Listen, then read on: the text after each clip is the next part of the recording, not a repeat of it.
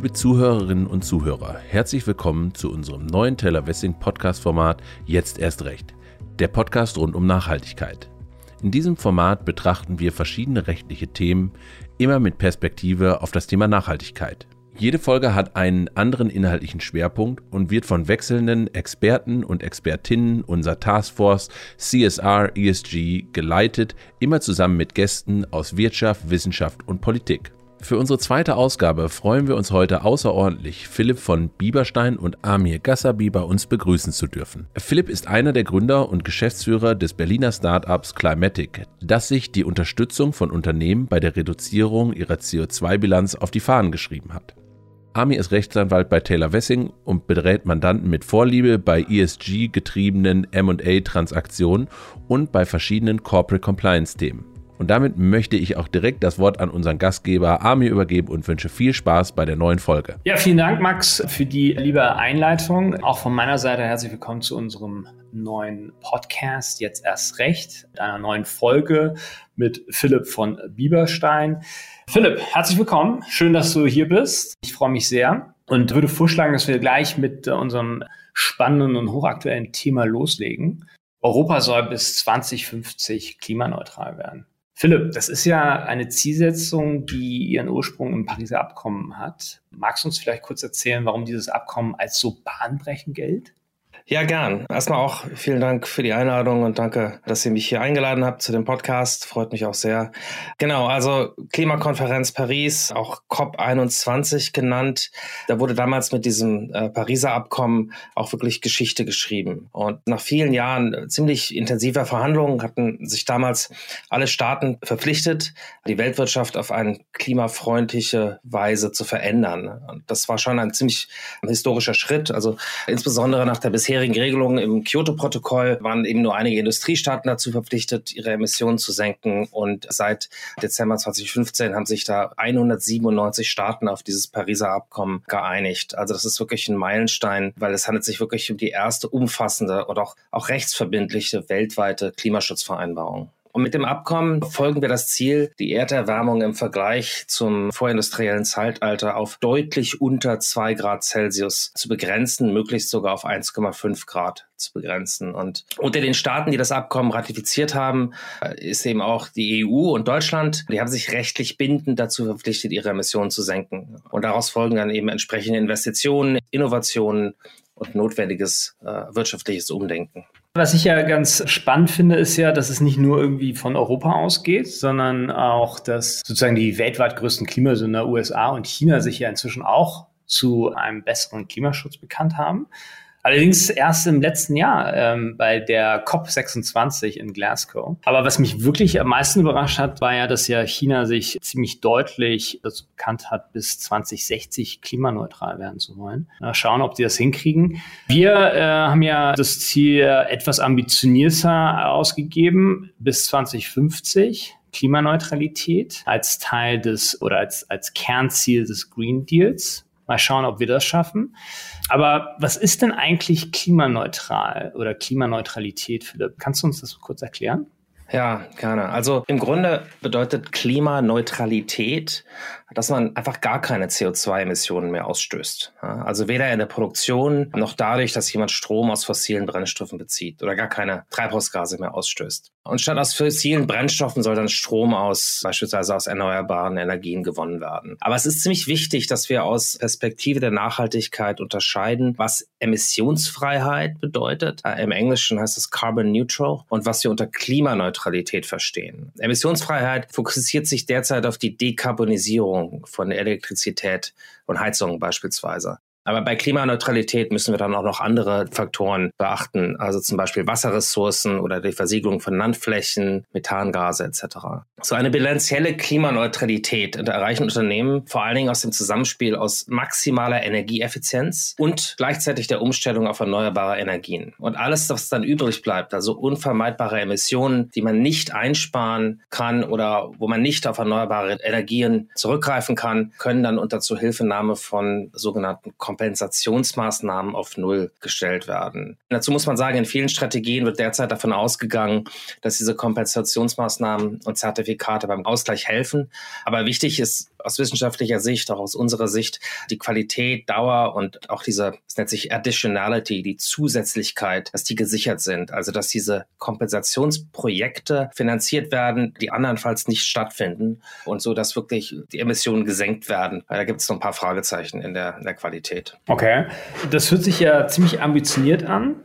2050 soll also Europa klimaneutral sein. Ich glaube, so zumindest mein Eindruck, als ich mich jetzt mit diesem Thema näher auseinandergesetzt habe. Das ist allen Parteien klar, dass das wahnsinnig ambitioniert ist.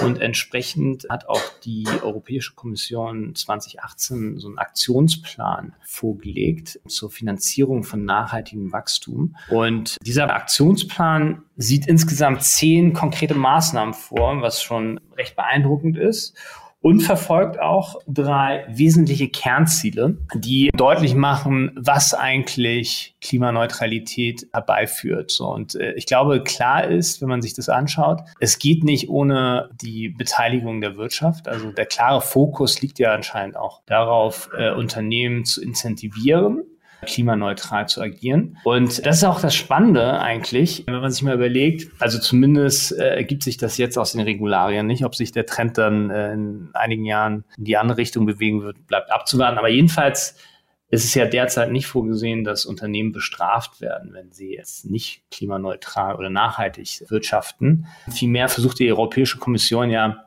die Ziele durch Anreize zu schaffen. Ja, und da ist sozusagen ein Kernziel entsprechend, dass die Kapitalflüsse in nachhaltige Investitionen umgelenkt werden. Das heißt im Grunde, dass Unternehmen, die bewiesen haben, dass sie nachhaltig wirtschaften, zu günstigeren Konditionen Finanzierung am Kapitalmarkt aufnehmen können. Ein weiteres Kernziel des Aktionsplans ist ja die Nachhaltigkeit in das Risikomanagement zu integrieren. Was heißt das? Man muss sich das so vorstellen, Unternehmen müssen ja im Rahmen ihres äh, Jahresabschlusses ja auch Einschätzungen abgeben, wie sich der Markt entwickeln wird, welchen Risiken sie ausgesetzt sind. Und typischerweise sind das Bereiche, die nicht Nachhaltigkeit, Umwelt und dergleichen betreffen. Und äh, mit diesem Aktionsplan soll der Fokus bei den Unternehmen zukünftig auch auf Nachhaltigkeitsthemen sein. Also beispielsweise sollen dann äh, Unternehmen darüber berichten oder die finanziellen Risiken identifizieren, die sich zum Beispiel aus dem Klimawandel oder der Ressourcenknappheit ergeben oder auch aus sozialen Problemen. Ein, ein weiteres äh, und wahrscheinlich auch wahnsinnig relevantes Kernziel dieses Aktionsplans ist ja auch größere Transparenz zu fördern und auch Finanz- und Wirtschaftstätigkeit auf Langfristigkeit zu setzen, um damit auch nachhaltiges Wirtschaften zu fördern. In diese Richtung geht ja auch die EU-Taxonomieverordnung, die ja am 12. Juli 2020 in Kraft getreten ist. Die EU-Taxonomieverordnung kennen ja wahrscheinlich viele auch seit der Diskussion darum, ob und inwieweit Kernenergie oder Gastätigkeiten als nachhaltig einzustufen sind. Philipp, hast du eigentlich dazu auch eine Meinung? Äh, ja, also das ist, da wird ja groß debattiert gerade im Moment. Ähm, also ich glaube, damit die EU bis 2050 klimaneutral werden kann, bedarf es natürlich umfangreicher und großer Investitionen, ins, you know, nicht nur von staatlicher Seite, sondern eben auch privater Investitionen.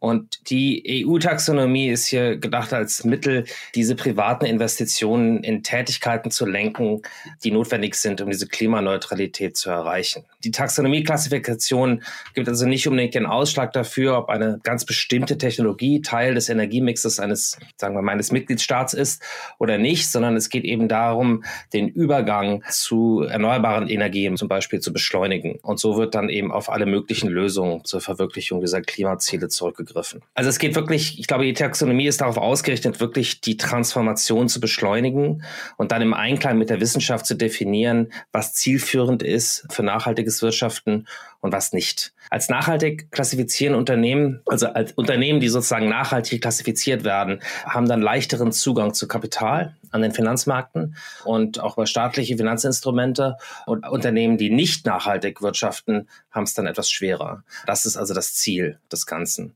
Ich denke, die EU ist da schon führend, wenn es um die Transparenz zu Nachhaltigkeit in Unternehmen geht, zusammen mit Großbritannien, würde ich sagen. In der EU ist es, glaube ich, so, dass jetzt Unternehmen mit mehr als 500 Beschäftigten seit diesem Jahr diesen Bericht erstellen müssen und dann ab 2023 wird das ausgeweitet auf Unternehmen mit mehr als 250 Mitarbeitern. Ich glaube, Amir, da kennst du dich vielleicht sogar noch ein bisschen besser aus als ich.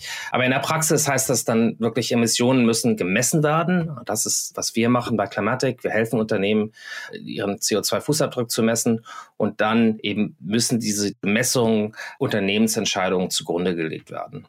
Ah, super spannend. Und diese Messung, wie macht ihr das eigentlich? Also wie funktioniert das praktisch? Ähm, wie helft ihr den Unternehmen, diese Messungen vorzunehmen? Genau, also ja, wir machen das so, wir, wir automatisieren die Berechnung von Treibhausgasen. Also das, das sind dann CO2e, also CO2-äquivalent Treibhausgase, Emissionen, mit Hilfe einer einfachen Schnittstelle zu unserer Datenbank. Also man, man nimmt da diese CO2e-Werte, CO2 Equivalent, weil da eben noch andere Treibhausgase mit reingerechnet werden, zum Beispiel Methan, um da eine Vergleichbarkeit und Transparenz zu erhöhen. Ich sage von unserer Seite aus, wir sind wirklich der Überzeugung, dass Unternehmen, die eine, eine Net Zero Strategie haben, also klimaneutral werden möchten, CO2-Emissionen in all ihre Entscheidungen berücksichtigen müssen. Also ich glaube nicht, dass es reicht, wenn man eben nur einmal im Jahr einen ESG-Bericht erstellt, sondern man muss das täglich in seiner Entscheidung mit berücksichtigen, um so eine Strategie auch glaubhaft zu machen und darauf hinzuwirken.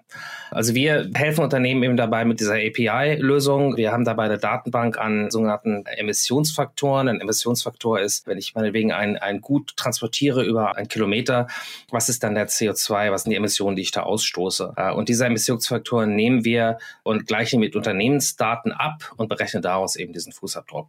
Was wir machen, ist, wir versuchen sozusagen als, als Infrastrukturlösung zu agieren, weil wir glauben, dass Unternehmen darauf dann ihre eigene Lösung oben drauf bauen können. Unternehmen können dann uns Climatic in ihre bestehende Software mit aufnehmen. Also zum Beispiel, wenn sie Logistiksoftware haben oder ERP-Software, Energiemanagement, SAP etc. und können dort eben für die Entscheidungsfindung diese CO2-Metriken sehen und dann hoffentlich bessere Entscheidungen treffen. Ah, spannend. Also kurz zusammengefasst, ihr ermöglicht Unternehmen quasi auf einer fundierten Datenbasis eine Entscheidung zu treffen in puncto Nachhaltigkeit. Ja, cool. Was ja Unternehmen ja auch machen müssen in dem Zusammenhang im Rahmen der Nachhaltigkeitsberichterstattung ist ja Ziele vorzugeben, wie sie Klimaneutralität erreichen wollen. Und da ist mir ehrlich gesagt aufgefallen, dass viele Unternehmen, wenn es dann um diese Ziele geht, äh, wie viel CO2-Ausstoß die reduzieren, reduzieren wollen, dass sie sich nur um sozusagen die Scope 1 und Scope 2 Missionen kümmern und in der Regel eigentlich Scope 3 nicht so richtig berücksichtigt wird. So. Philipp, vielleicht kannst du ja noch mal einmal für unsere Zuhörer erklären, was eigentlich Scope 1, 2 und 3 bedeutet und vielleicht auch gleichzeitig sagen, warum eigentlich Scope 3 im Sinne einer ja, nachhaltigen Risikoanalyse nicht ignoriert werden darf, sondern eigentlich ein Kernbestandteil sein muss einer jeglichen äh, Nachhaltigkeitsstrategie. Ja, gerne. Also das Greenhouse-Gas-Protokoll, was erstellt worden ist, unterteilt eben die Emissionen in diese drei Scopes. Scope 1, 2 und 3. Und es ist eigentlich relativ einfach. Also Scope 1 umfasst alle direkten Emissionen, die innerhalb des Unternehmens einfallen.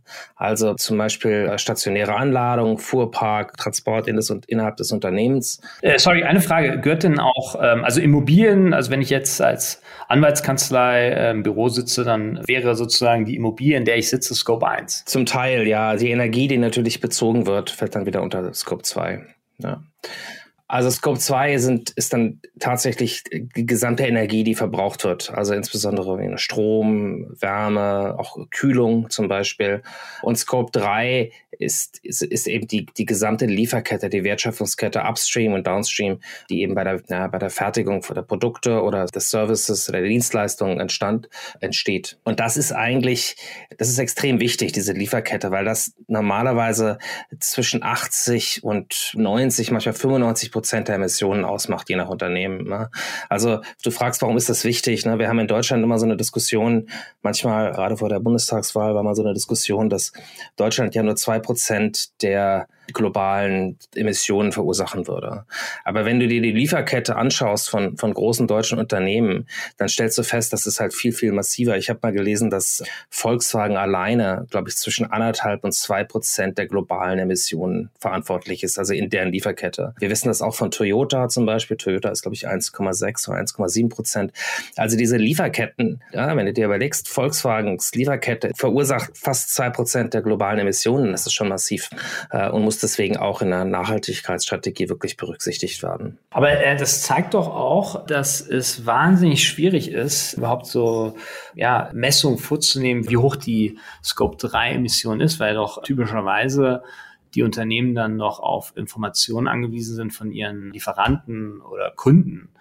Und ob die diese Informationen bereitwillig zur Verfügung stellen, das sei mal auch dahingestellt. Also das mag vielleicht auch eines der Gründe sein, warum dann Scope 3 jetzt nicht Kernbestandteil einer Nachhaltigkeitsstrategie ist. Naja, oder habt ihr eine technische, technische Lösung dafür? Ja, das ist eine gute Frage. Also das ist, das ist extrem. Also Scope 3 ist in der Tat sehr, sehr komplex, auch aus den Gründen, die du so ansprichst. Also es ist wirklich so, dass Unternehmen von ihren Zulieferern mehr und mehr nachfragen, was denn der CO2-Fußabdruck ist, seitens der Produkte, die sie ein, die sie kaufen oder der Dienstleistungen, die sie einkaufen. Und das ist, das ist auch was, worauf wir uns konzentrieren. Aber es ist, ist natürlich extrem schwer, weil viele Unternehmen das nicht unbedingt preisgeben wollen oder nicht detailliert preisgeben möchten aus Wettbewerbsgründen. Wir haben zum Beispiel mal gehört, dass wir Angst haben, dass der Käufer diese Informationen nutzt, um bessere Preise zu verhandeln beispielsweise. Also das ist extrem komplex. Es gibt da verschiedene Initiativen weltweit, aber das steht alles noch sehr, sehr am Anfang, was da gemacht wird.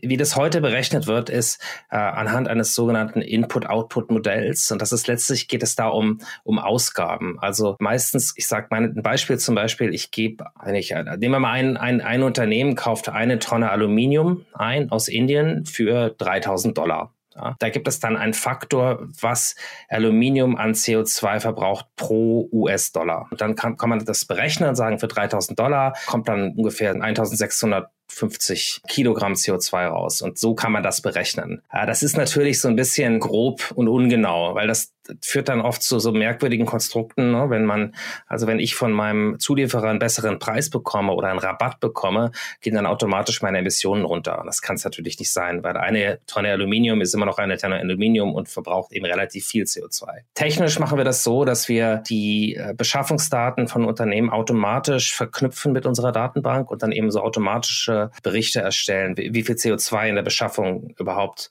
entstehen. Und dazu können wir dann noch Transportdaten und andere Sachen hinzufügen, um ein, ein akkurateres Bild zu kriegen.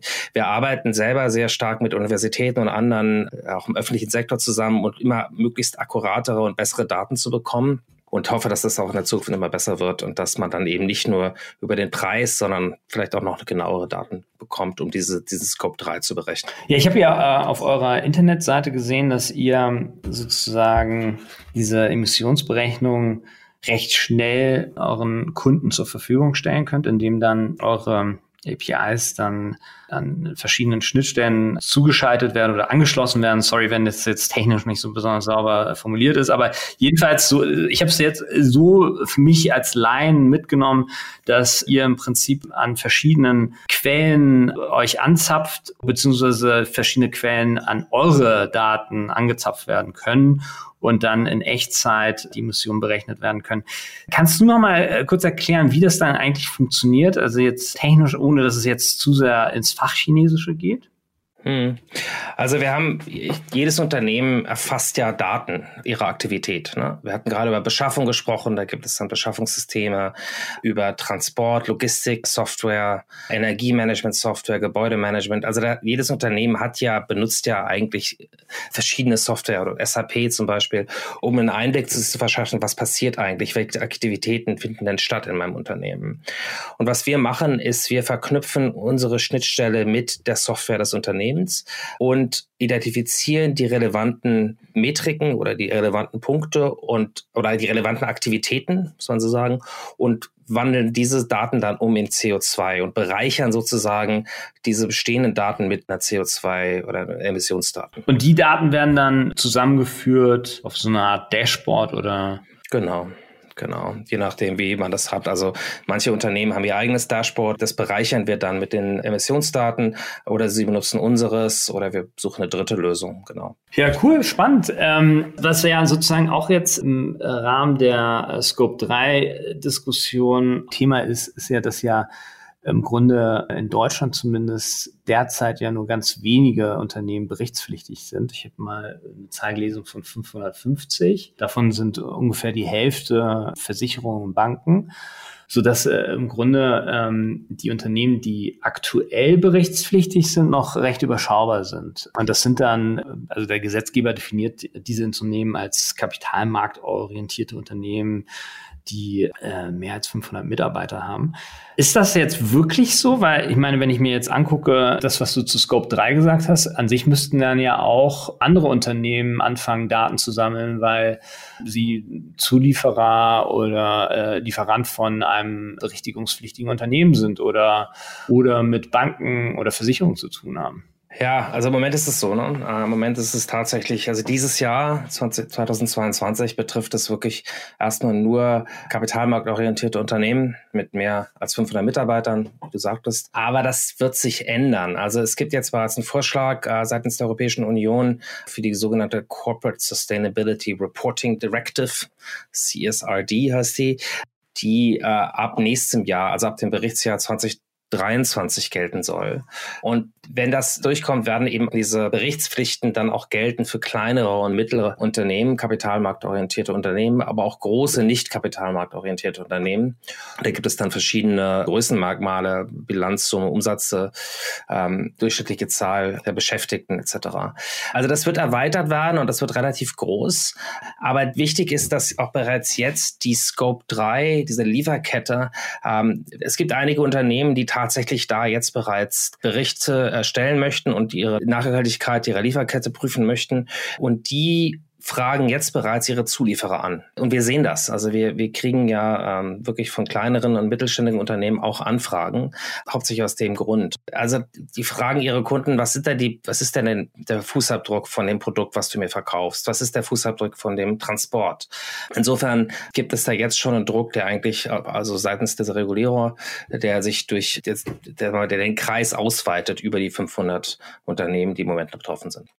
Ah, okay, spannend. Ich hatte tatsächlich auch ähm, ein praktisches Beispiel, wo dann ein Mittelständler Deutsch im Baustoffbereich anfing über äh, Nachhaltigkeit und, und ähm, Nachhaltigkeitsstrategie nachzudenken, als seine Bank auf ihn zukam und meinte, naja, wenn du jetzt neue Finanzierung bald aufnehmen willst, die bekommst du zu günstigeren Konditionen, wenn du tatsächlich da entsprechende Nachweise im Sinne der EU-Taxonomie-Verordnung erbringen kannst. Also man sieht schon, ähm, dass das auch von den Banken ähm, aktiv promoted wird, was ja im Grunde gut ist. Ne? Also wenn es dem Zweck dient, und das ist es ja, dann ist das natürlich äh, eine angenehme Folge, auch wenn es jetzt rechtlich gesehen jetzt keine Pflicht ist für diese Unternehmen. Ja, wenn ich da kurz was zu sagen darf, es wird ja nicht nur von den Regulierern getrieben, ja, diese ganze Bewegung, sondern wir sehen es ja auch von großen Investoren, ne, also äh, Pensionsfonds oder Anlegerfonds, also BlackRock hat zum Beispiel eine große Initiative gegründet, Climate Action 100 heißt die, wo große Fonds eben versuchen, mehr und mehr in nachhaltige Unternehmen zu investieren. Ne? Also der, der Druck ist von Investoren da. Äh, und dann gibt es eben auch den Druck seitens von Kunden und der Öffentlichkeit und Mitarbeiter. Also da, da passiert mehr und mehr in dem Bereich. Von daher, Regulierung ist sicherlich einer der größten und also vom rechtlichen Aspekt einer der größten Antriebe hier. Aber ich denke auch, äh, es gibt andere Anreize, warum man nachhaltiger wirtschaften soll. Ja, und ich meine, der Punkt Mitarbeiter ist ja ähm, schon eines der, ähm, würde ich mal sagen, drängendsten, wenn man sich mal überlegt, dass äh, wir ja auch tagtäglich mit bestimmten Fragen konfrontiert werden. Wie haltet ihr das mit der Nachhaltigkeit? Wie ist denn eure ESG-Strategie und was tut ihr denn eigentlich dafür? Dergleichen und ähm, wie groß ist der Bestandteil eurer ESG-Beratung in der täglichen Arbeit und so weiter. Also da fragen wirklich junge Leute explizit nach diesen Themen. Und das zeigt äh, natürlich, wie wichtig das ist, aber auch, wie äh, sozusagen das Denken sich auch komplett verändert hat. Ne? Also, dass da wirklich diese, diese Nachhaltigkeit ein Kriterium geworden ist für junge Leute, ihren Arbeitgeber aussuchen. Und das ist eine spannende Entwicklung, ohne Frage. Ja, auf jeden Fall. Also wir sehen das auch jeden Tag. Wir haben, ich weiß nicht, ob ihr das kennt, es gibt jetzt in, in Großbritannien und Amerika, auch, in, auch verstärkt in Deutschland, diese B Corp-Initiative, wo sich Unternehmen eben verpflichten, nachhaltiger zu wirtschaften und auch Diversität sozusagen in den Mitarbeitern einzuführen. Und das ist, das wird auch mal wichtiger bei der, bei der Kriterien, welches Unternehmen du dir aussuchst, für wen du arbeiten möchtest. Was ich mich manchmal frage, ist, ob wir ähm, in Europa so ein bisschen in unserer Blase leben, weil wenn ich jetzt Blick über den Ozean oder äh, nach Afrika werfe, dann ist es ja nicht so, dass jetzt die afrikanischen Staaten zum Beispiel Vorreiter wären, was Klimaschutz angeht. Und ich kann mir schon vorstellen, dass dann auch Mittelständler sich dann fragt, soll ich mir den Stress antun und mir vielleicht einen ganzen Markt ja sozusagen nicht bedienen können, weil äh, meine Wettbewerber vor Ort da ohne diese Nachhaltigkeitsthemen viel geschmeidiger äh, rüberkommen oder bessere Preise anbieten oder was weiß ich was. Sind das Fragen, mit denen ihr auch hin und wieder konfrontiert seid? Äh, oder, oder wie, sie, wie siehst du denn das? Ist das, ist das ein äh, echter Concern oder sagst du, nee, also eigentlich nicht, weil Nachhaltigkeit so ein wichtiges Thema ist, das ähm, unumgänglich ist? Also wir sehen ja da auch nur so einen Ausschnitt. Ne? Wir sehen ja nur Kunden, die wirklich Interesse haben an unserer Lösung. Aber natürlich ist das so, dass der Wettbewerb ist hart und viele entscheiden eben wirklich nur auf Basis, was am billigsten ist. Aber ich glaube gleichzeitig, dass andere Faktoren eben wirklich immer wichtiger werden und Nachhaltigkeit zählt eben auch dazu. Und für mich ist so ein bisschen dieser Winter, den wir gerade erleben mit diesen gestiegenen Gaspreisen, doch ein gutes Beispiel, dass Unternehmen, die früh auf Nachhaltigkeit gesetzt haben, also die, die meinetwegen in erneuerbare Energien investiert haben und insbesondere in energiesparende Prozesse, davon jetzt profitieren. Und ich glaube, Unternehmen, die sich nicht der Nachhaltigkeit verschrieben haben, spüren bereits die Konsequenzen. Und jetzt, was dann, was Kunden in Afrika angeht oder in anderen äh, Ländern, wir haben Interesse aus solchen Ländern. Ne? Wir haben tatsächlich Kunden aus Kenia zum Beispiel oder jemanden aus Vietnam, der in Vietnam, der muss für seine Kunden darlegen, dass er nachhaltig ist. Er macht zum Beispiel Beispiel äh, Kleidung stellt er her. Ah, okay. Aber der, der, sorry, die Kunden sind aber in Europa, oder? Na, der, der, der Käufer ist in Europa, ne? Aber der, der Käufer will eben von seinen, von seinen Zulieferern wissen, wie hältst du es denn mit Nachhaltigkeit? Und dem ist eigentlich egal, ob der jetzt auch in Europa ist, in Italien oder eben in Vietnam, wie bei uns. So, und deswegen ist das asiatische Unternehmen oder das afrikanische Unternehmen dann überhaupt auf die Idee gekommen, sich bei euch zu melden. Und, äh genau, die, die haben sich dann bei uns gemeldet und ähm, versuchen eben so wirklich mit auch mit anhand unserer Daten und der Methodologie, mit denen wir helfen, nachzuweisen, dass sie auch nachhaltig arbeiten. Ja, das könnte ja ähm, auch ein Geschäftsmodell dann für euch sein, dass ihr dann irgendwie einen Roadshow in äh, Asien macht und Afrika und äh, denen dann erzählt, macht das mal lieber mit ja. uns, dann äh, habt ihr mehr Kunden in Europa. Ja, wir sind gerade eingeladen worden, nach Taiwan zu kommen. Also, ja, siehst du, siehst du, das sind schon die Auswirkungen. Sehr cool.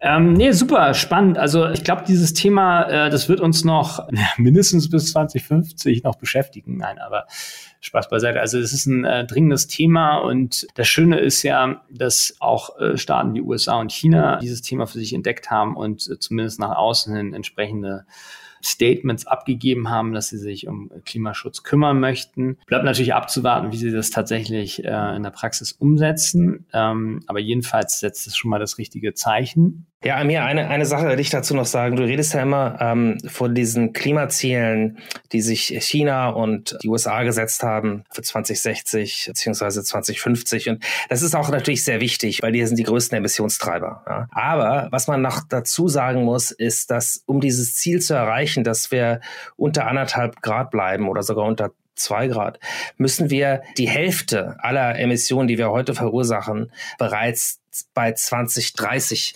wegkriegen. Also in den nächsten acht Jahren müssen wir die Emissionen halbieren äh, die wir heute haben. Also das ist eine Riesenaufgabe. Das heißt, ich hoffe, dass auch die USA und die ähm, Chinesen äh, nicht erst äh, 2049 damit anfangen, weil wir müssen das deutlich früher schon hinkriegen, da, damit wir auf dem auf der Zielgeraden bleiben oder dem Ziel des Pariser Klimaabkommens äh, treu bleiben. Ah, okay, vielen Dank für, diese wichtige Klarstellung. Ähm Philipp, weißt du zufällig, äh, ob China schon konkrete Maßnahmen ergriffen hat oder die USA? Also ist, ist, das, ist das dir bekannt?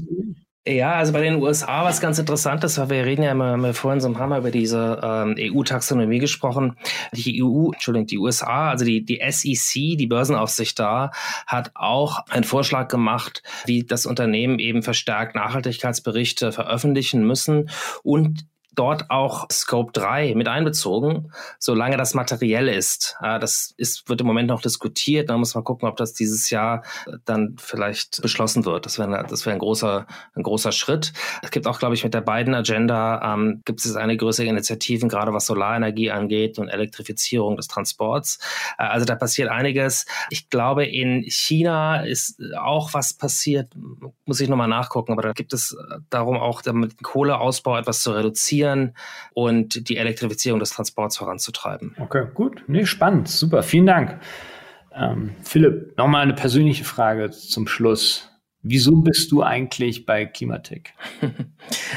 Ja, ich, also ich selber, ich war früher jahrelang bei Google. Ähm, ich hab, war insgesamt 13 Jahre bei Google in London, in Deutschland, in Irland, ähm, in Indien sogar und bin da raus Ende 2017 und habe mir dann ein bisschen versucht, auch selber was, ein paar Startups mitzumachen und habe dann ähm, mit ein paar Freunden von mir, die ich auch von Google kannte, da haben wir einfach im Rahmen dieser Klimakrise, die doch immer akuter wurde, äh, gedacht, was können wir denn eigentlich machen? Und wir haben damals uns einfach angeschaut, okay, was, was, ne, wenn man aus der Google-Ecke kommt, dann gibt es natürlich da unheimlich viele Daten und die Daten sind alle sehr gut aufbereitet und gut strukturiert und da kann man sehr viel draus machen. Und dann haben wir gesagt, was können wir denn wirklich in diesem Klimabereich machen? Und haben uns die Daten dort angeschaut und gesagt, da gibt es auch viele Daten, aber sie sind eben sehr schlecht aufbereitet und eigentlich sehr schwer zugänglich für viele. Und daraus ist dann letztlich Climatic entstanden, zu sagen, können wir diese Klimadaten Unternehmen, Organisationen einfacher zugänglich zu machen, damit sie besser messen können, was eigentlich anfällt in dem Unternehmen, in der Organisation, um dann bessere Entscheidungen zu treffen. Und ja, dann haben wir das Unternehmen gegründet und äh, vor ein, zwei Jahren und ja, seitdem ja, also das äh, kriegt man ja auch ein bisschen mit so am Rande. Ne? Also zumindest, wenn man äh, so die einschlägigen Fachmedien äh, im Venture Capital Bereich anschaut. Also insofern freut mich das richtig und muss ja auch sagen, das ist ja auch eine ziemlich coole Idee und ziemlich cooler Service, den ihr da anbietet. Also insofern wünsche ich euch natürlich ganz viel Erfolg weiterhin und dass ihr dann schön wächst, insbesondere in Afrika und Asien, ja, dass ihr da den Ländern natürlich auch die Klima äh, Thematik dann näher bringt. Vielen Dank jedenfalls für das sehr spannende Gespräch, Philipp. Es hat mir wahnsinnig viel Spaß gemacht. Ich hoffe, dir auch ein bisschen. Ich habe viel gelernt. Ähm, es sind äh, wirklich sehr viele offene Themen auch, äh, was man merkt. Und liebe Zuhörer, ich hoffe, ihr habt auch äh, ein wenig Spaß gehabt an diesem Podcast und ein bisschen was mitnehmen können. Ich glaube, das Ziel in erster Linie sollte immer sein, die äh, wichtigsten Themen vorwegzunehmen. Und das äh, ist natürlich eines der brennenden Themen. Also da kommt man einfach nicht dran vorbei. Und insofern freue ich mich, dass Philipp uns da auch noch ein bisschen ähm, Insights gegeben hat. Also herzlichen Dank nochmal, Philipp. Und liebe Zuschauer, äh, bleibt hoffentlich uns treu und ähm, Schaltet ein, wenn wir die nächste Folge dann produzieren. Danke euch. Bis dann. Ciao. Tschüss.